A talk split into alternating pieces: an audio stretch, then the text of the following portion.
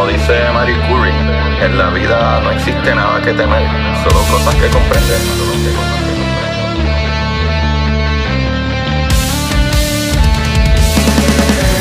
Recuerden correr y buscar la manera de aprender que más le divierta.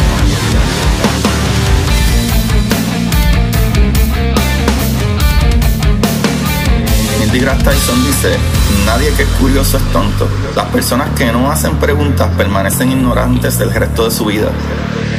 Y para ustedes, esto es curiosidad científica.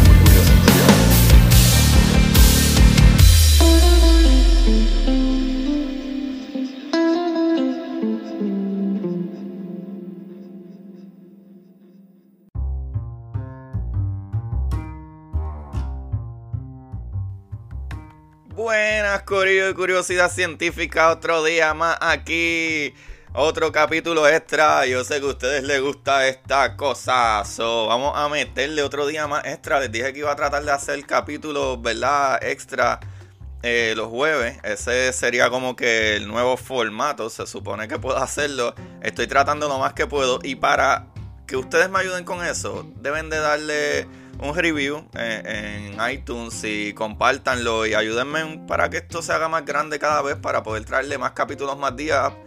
So, si me va bien. so, Corillo, yo soy su host Agustín Valenzuela, nuevamente aquí en Curiosidad Científica Podcast. Y acuérdense de seguirme en Instagram como Curiosidad Científica Podcast, todo juntito. Para que, ya ustedes saben, no lo voy a repetir las maravillas del universo. Estoy vacilando. Corillo, les prometí, eh, digo en verdad, no les prometí, pero creo que es una idea súper buena que varias personas me han dicho, como que contra Agustín, este... A veces hablas de ciertos científicos y ciertas cosas y me pierdo. O sea, estoy perdido porque eh, estamos hablando de una teoría de algo en general y etcétera. Y de momento, pues como que me habla a lo mejor que sí de, de Newton.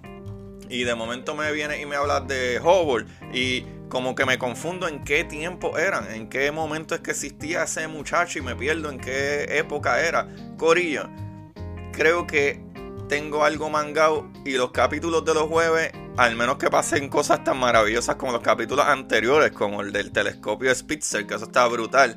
Eh, voy a tratar de traerles biografías que me las pidieron contra. Tú mencionas a estos muchachones y no sabemos quiénes son. Pues Corillo, aquí les tengo el primer muchachón de hoy. El capítulo de hoy es la biografía de un muchachito que la mamá era una bruja y el papá era un gangster. Corillo, no estoy vacilando. La mamá era una bruja, o por lo menos la acusaron de bruja. La muchachita sabía un par de cositas y poder hacerle un buen tececito que te quitaba los dolores y cosas así.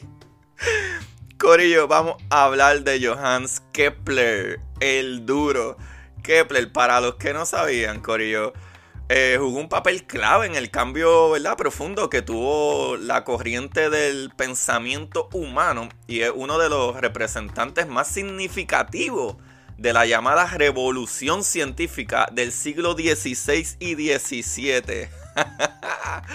A pesar de que recibió solo la, informa ¿verdad? la formación educativa básica, miren todo lo que este muchacho ¿verdad? logró hacer, con aparentemente formación educativa básica y de que al inicio de, eh, se orientaba por la teología, ¿verdad? esos estudios que a ti te daban de escuela eran basados en religiones, ¿verdad?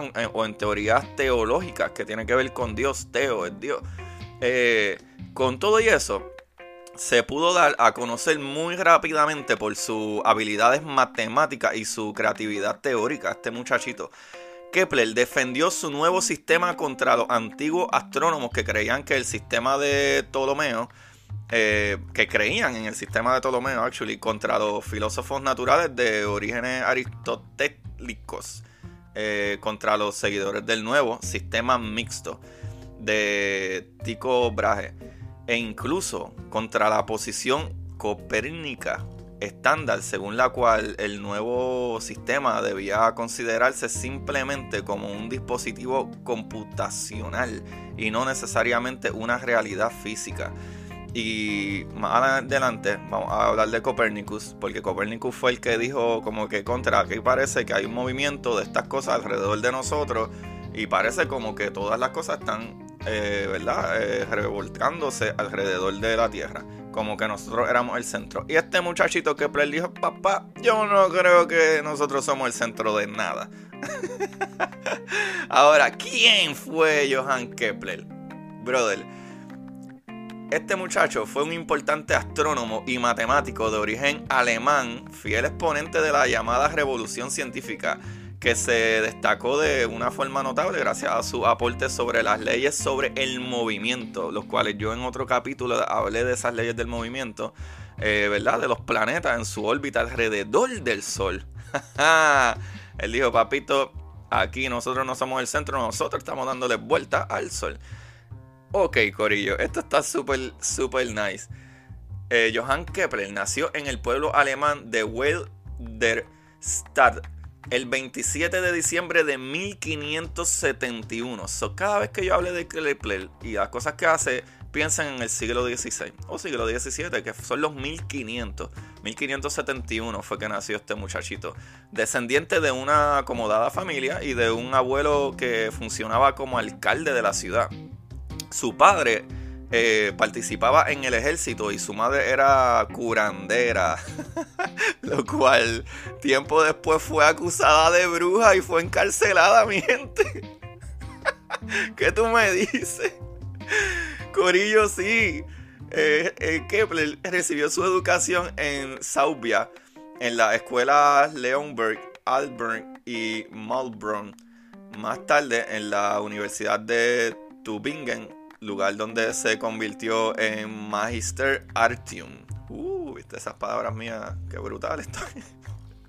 antes de comenzar sus estudios en la Facultad de Teología, antes de concluir sus estudios de teología en Tübingen, en marzo de 1594, Kepler aceptó una oferta para enseñar matemáticas como sucesor de George Stadius en la escuela protestante de Graz en Austria.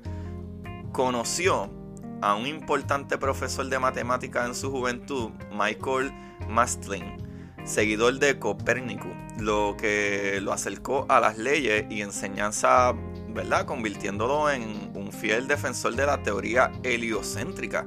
Heredó de Tycho Brahe la posición de matemático imperial de Rodolfo II. Eh, murió en el... Disculpen y este muchachito lamentablemente murió en el año 1632 en Bavaria, Alemania. Corillo. ¿Qué descubrimiento hizo Kepler? Este muchachito logró crear anteojos útiles para la miopía y la hipermetropia. Explicó, ¿verdad?, de que formarán los telescopios. Hizo afirmaciones asegurando que la gravedad depende en todo momento de los cuerpos en un, ¿verdad? en un lugar de uno, asegurando que la luna, de dos cuerpos, perdón, en lugar de uno, asegurando que la luna es responsable del movimiento de los mares en la Tierra, lo cual eso es muy cierto. Los tides, los famosos tides, determinó con sus teorías que la refracción es la fuerza que impulsa la visión del ojo y que la percepción de la profundidad se alcanza con el uso de ambos ojos.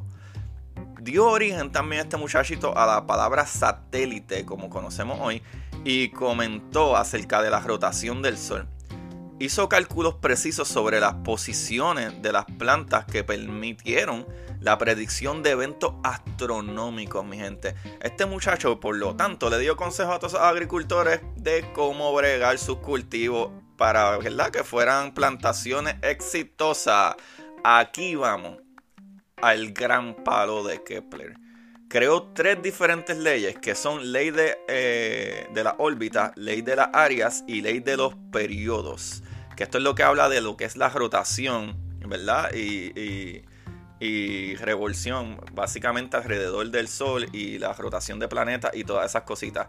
Ahora, la ley de la órbita esta fue la primera ley y fue la que destituyó la idea de que, ¿verdad? Que tenía Copérnico con respecto a la formación circular de la órbita. ¿Sabe? ¿Qué decía esto? Que las órbitas de los planetas no son circulares. So, esta ley decía que los planetas giraban alrededor del Sol siguiendo una trayectoria de forma, ¿verdad? Elíptica y que el Sol se ubica en uno de los focos de la elipse.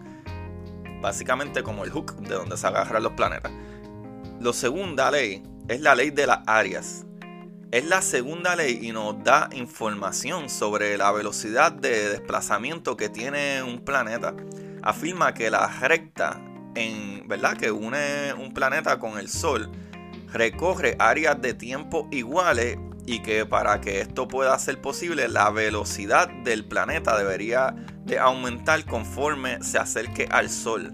Esta ley nos indica, Corillo, la existencia de una fuerza que permite que el Sol atraiga a los planetas. Que lo brutal es que más adelante, después Einstein, con la ley de, ¿verdad? Este... Ah, con, eh, Dios mío, la relatividad, que él dijo, ah, Corillo, esto está sucediendo porque porque básicamente la masa deforma el espacio y lo que está haciendo es que nosotros, los planetas, están en caída libre hacia el Sol, básicamente. Y la tercera ley de lo, es la ley de los periodos. Esta ley fue la tercera y fue también conocida como ley armónica o ley de los periodos. Relacionaba los periodos de los planetas, en otras palabras, el tiempo que tarda un planeta en dar una vuelta alrededor del Sol, que es lo que nosotros conocemos como un año. Eso está brutal. Los 365 días, y siendo honesto, 365 días y 6 horas que tarda eh, ¿verdad? Nuestro planeta en darle la vuelta al sol. Eso está súper, súper brutal. Corillo Kepler enunció las leyes, ¿verdad? Que descubrieron matemáticamente el movimiento de los planetas en su órbita alrededor del Sol. Demostró también, por medio de su estudio, la ley de la gravitación universal y estableció las bases de la mecánica clásica por medio de sus leyes relativas del movimiento. Desarrolló un sistema infinitesimal nuevo el área de matemáticas que fue un antecesor del cálculo. Las matemáticas que conocemos hoy como cálculo. Eso está dando cabezas corrido. Díganme que este muchacho no está súper brutal para aquellos años. Nosotros como que desestimamos, ¿verdad? Como que, ah, no, esa gente de aquellos tiempos. Brother, esta gente era brillante y con una educación más o menos, un, solo con observaciones, ¿sabe? Otra obra, ¿verdad? Que puedo añadir aquí eh, de, Kepler, entre otras cositas eh, que podemos mencionar, pues está el Mysterium Cosmographicum, el misterio cósmico, astronomía pars óptica, la parte óptica de la astronomía, de Stella Nova Impede Serpentari, la nueva estrella en el pie de Ophiuchus, Astromía Nova, Nueva Astronomía, Conversación con el Mensajero Sideral, Dioptris,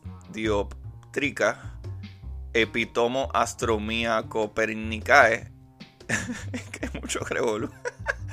y la última, eh, que esto es actually música que él hacía, Harmonices Mundi, la armonía del mundo Tabulae Redolfinae. Este muchachito también hizo piezas musicales. Esto está súper, súper volando cabeza. Corillo, esto está súper chévere. Ahora ya saben un poquito más de Kepler. Cuando hablamos de Kepler, hablamos de los siglos XVI y XVII, ¿sabes? Los 1570, 2600 y pico. So, celebremos estas grandes personas y qué maravilla, brother. Qué maravilla que tenemos esa gente maravillosa. Ahora, recuerden seguirme a mí en Curiosidad Científica Podcast en Instagram y sigan también a PR Sin Filtro, que son los culpables de ese intro super rockeado y el cantito que saqué para el outro. sigan también a podcasts como Café en Mano, que está súper bueno. Me encanta, me pone a pensar mucho. Y sigan a The Pocket para que pongan sus finanzas al día. Y sigan toda la red de PR Sin Filtro en todas las redes, ¿verdad? Instagram, Facebook, whatever. Y sigan sobre todo a Don Juan del Campo en Facebook, Instagram y todas esas cositas para que los ayude para que comiencen su podcast, Corillo. Y ahí los dejo. El capitulito del jueves, espero que se lo disfruten. Recuerden buscar la manera de aprender que más les divierta. Chequeamos, mi gente, se les quiere. Bye bye. Y para ustedes esto es curiosidad científica.